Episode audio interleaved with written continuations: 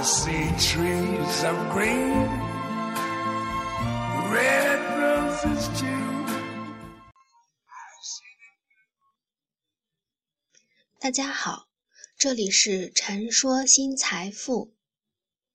习得的无助。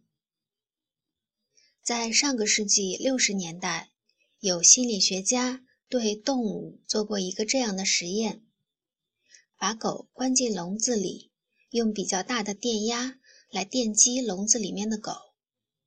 可想而知，被电击的狗是非常痛苦的。同时，笼子里也会响起相应的警报声，警报声让狗更加惶恐。当然，狗就像实验观察者预测的那样，它在笼子里痛苦、嚎叫、翻来覆去、屁滚尿流。狗一开始痛苦的时候，当然会恐慌，会四处奔逃，但苦于在笼子里。挣扎到疲惫，只能躺在地上呻吟，直到绝望无力，等待着死亡来临，或是等待着折磨结束。第一次实验如是这般。不久之后，进行了第二次实验。打开电压比较大的电闸，整个笼子通电，警报声再次响起，笼子里的狗开始痛苦的嚎叫，惊恐的挣扎。在笼子里屁滚尿流，找不到出口，直到疲惫不堪，躺倒下来，等到折磨结束或者死亡降临。接下来有第三次、第四次，每次都伴随着响起警报声，狗儿开始慢慢不再挣扎，消极逃跑，甘于接受折磨。后来，实验者不再给笼子通电，只是让警报单独响起。这只接受实验的狗便在笼子里蜷曲着，随着警报声惊恐地嚎叫。笼子里的狗表现出没有任何抵抗能力的样子，它看上去像真的遭了电击一样痛苦无力，好像真的走投无路了一样。直到有一次，实验者开始打开笼子的一扇门，同时再响起警报声。这只笼子实际上并没有通电哦。狗呢？它依然趴在地上，惊恐的嚎叫。它有逃跑的企图，仅仅是在地上颤抖着，伴随着警报声，绝望的惨叫。它时刻准备着接受电击。他显然已经遭到了痛苦。无数次重复，直到实验结果达到了实验者的预期，与实验假设一一吻合。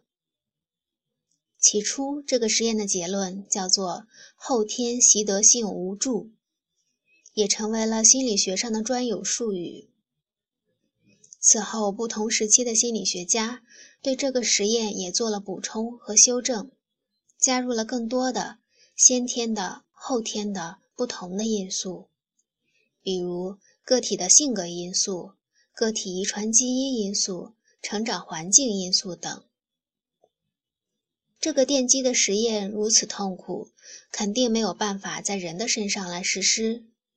我也更倾向于认为，对人而言，不光打击本身会帮助人们获得习得性无助，基因遗传和环境因素一定也占有相当比例的影。一个成长环境中不被重视的个体，他的人格塑造成的性格必然不太自信，而自卑的那一部分，在长期的环境中，一旦被人点破，比如你的智商太低了，长此以往，思想的个体成年后，在复杂的社会关系中，他就很容易获得一个结论，就是我的智商比别人低一些。再比如，有难度的事情做不好，对一般人来讲是常见的。可是自卑的那部分人，面对一个新的困境，会立马开始自我怀疑，而不是解决方案。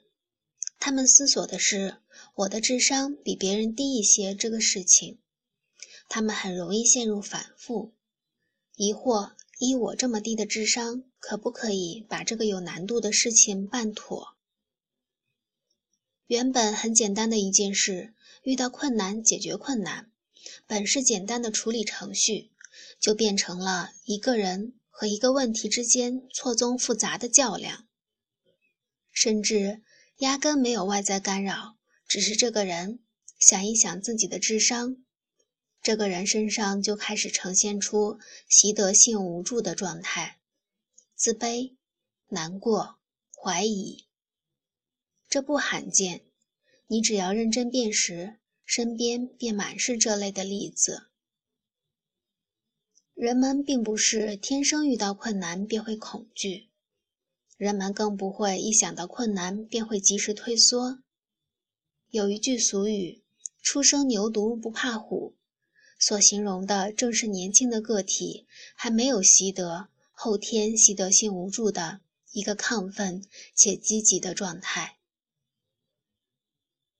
文章来自微信布衣春秋，感谢倾听，下次再会。The colors of the rainbow, so pretty in the sky, are also on the faces of people going by. I see friends shaking hands, saying, How do you do? They're really saying, I love you. I hear babies cry. I watch them grow. They learn much more than I never knew. And I think to myself, what a wonderful world.